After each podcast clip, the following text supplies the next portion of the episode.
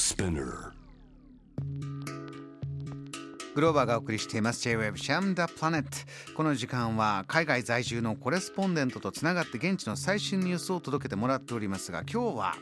ソーシャル経済メディアニュースピックスのプロピッカーからレポートをいただきます。この方はですねなかなかアジアで初めてこういうことをしてるというなかなかすごい方なんですが欧州サッカー協会専属マーケティング代理店チームマーケティングの岡部安秀さんです。岡部さんはスイス在住。今はちょうど夏休みリモートワークで日本にいらっしゃると。岡部さんこんばんは。こんばんは。グレッツミッテナングレッツミッテナンスイスのこんばんはですか？こんにちはです、ね、こんにちは。岡部さんあのそれこそお仕事でいろんな世界中暮らされてるということなんですがスイスはどうです？スイスはですねあのまあ最高ですね。あの ズバリ最高はい。あの、クオリティオブライフ ?QOL ですね。あの、僕、25年海外に住んでいて、まあ、6カ国を移り住んできたんですけど、あの、いろいろまあ、まあ、東京もそうですシンガポール、サンフランシスコ、シリコンバレー、ケンブリッジ、オックスフォード、いいとこいっぱい住んできたんですけど、うん、それのどれと比べてもですね、クオリティオブライフで多分スイスを上回るとこはないですね。そうですか。ちょっと語り尽くせないかもしれませんが、一つジャム・ザ・プラネットリスナーにスイスって意外と知られてないけどもし来たらここ楽しんだよってどこですか？まあ普通日本人だったら山と湖なんですけど、うんうん、あのそれに加えるとですね美しい自然って日本にもあるんですけど、うん、あのスイスだともうここからどこでも行けるんですよね。もうミラノまで車で2時間半とか上にドライブしたらドイツフランスとか、えー、っとまあ、さっきロンドンの話しましたけどグローバーさん。1時間半で行けますし、また大阪東京出張の感じで、まあ、ヨーロッパの素晴らしい大都市に全部行けちゃいますね簡単にね。そういうその便利さが魅力。なるほどさあそんな中で岡部さんどんなお仕事してるかというとサッカー世界最高峰の大会ウェファチャンピオンズリーグに関わる初のアジア人なんですか？そうですね。あの、まあ、15年前にこの会社に入ってですねチャンピオンズリーグの仕事をしてんですけど、まあ、当時 私が入った時は、まあ、まあ第三諸国ですからアジアというようなサッカーの世界において。なるほど、まあ、初めてのアジア人でしたね私が入った時は、まあ、その後ですね私たち中国人雇ったりインド人雇ったりしたんであの何人か入りましたけどまあ初めての初めてのアジア人は私ですね。岡部さんが見てきたサッカーからまず一つ目のニュース伺いたいんですがサッカー関連のニュース何がありますでしょうか？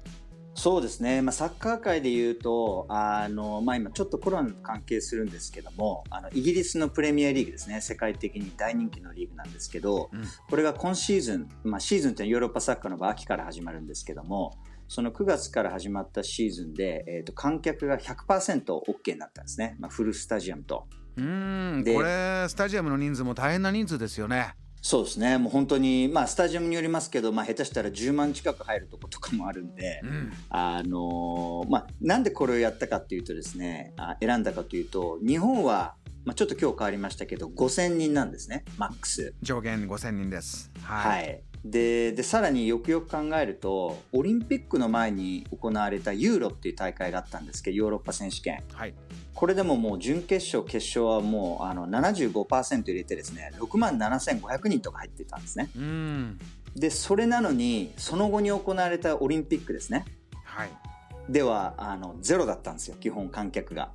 これ岡部さんいろいろな方が本当にこれは議論にしてるんですが岡部さんとしては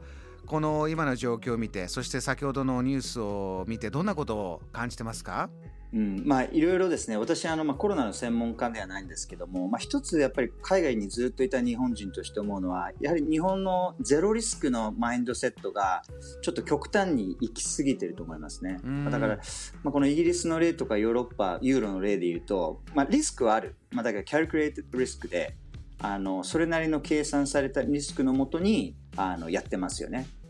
だからあのまあ、ちょっと数字見たんですけど、え日本の人口の半分なんですよイギリスって、うん、でそれなのにコロナの死者って8倍出てるんですね。なるほど。なのにスタジアムフル片や。こっちは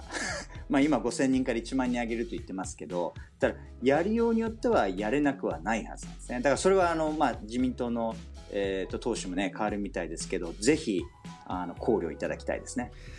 先ほど岡部さんおっしゃったクオリティオブライフこう生活人生のクオリティをどこに考えるかというのも語りながら、えー、やっていくというのがひょっとしたら必要かもしれませんね。そうですね。それは多分あのヨーロッパの場合サッカーが大事なんで政治家とかそこら辺を考慮してゼロリスクじゃない、キャリクレーテッドリスクで判断を下していると思いますね。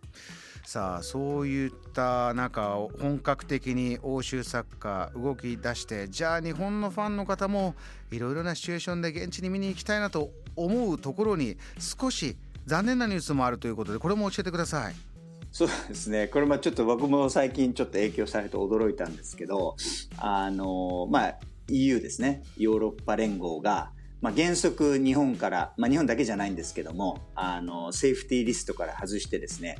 原則、まあ、観光客とかを入れないことにするということにあなってしまったんですね。これは、えー、先ほどいろいろなリスクを、ね、計算に入れながらやろうというところに大きな水際対策というのは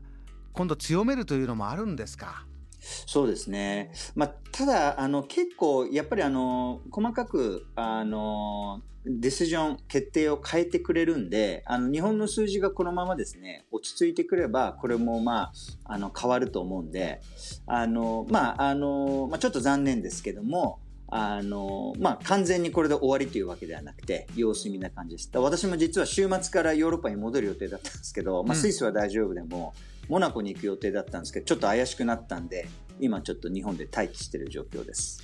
えー、こういったものはねあの先ほどのサッカーもそうですけどじゃあワクチンの状態いわゆるワクチンパスポートとかいろんなもののセッティングもどんどんどんどん日々新しくなってますからまた岡部さんぜひ最新ニュースを教えていただきたいと思います。今夜ありがとうございました、はい、ありがとうございます。この時間はニュースピックスのプロピッカーであります岡部康秀さんに、えー、最新のニュース伺いました。JAM The Planet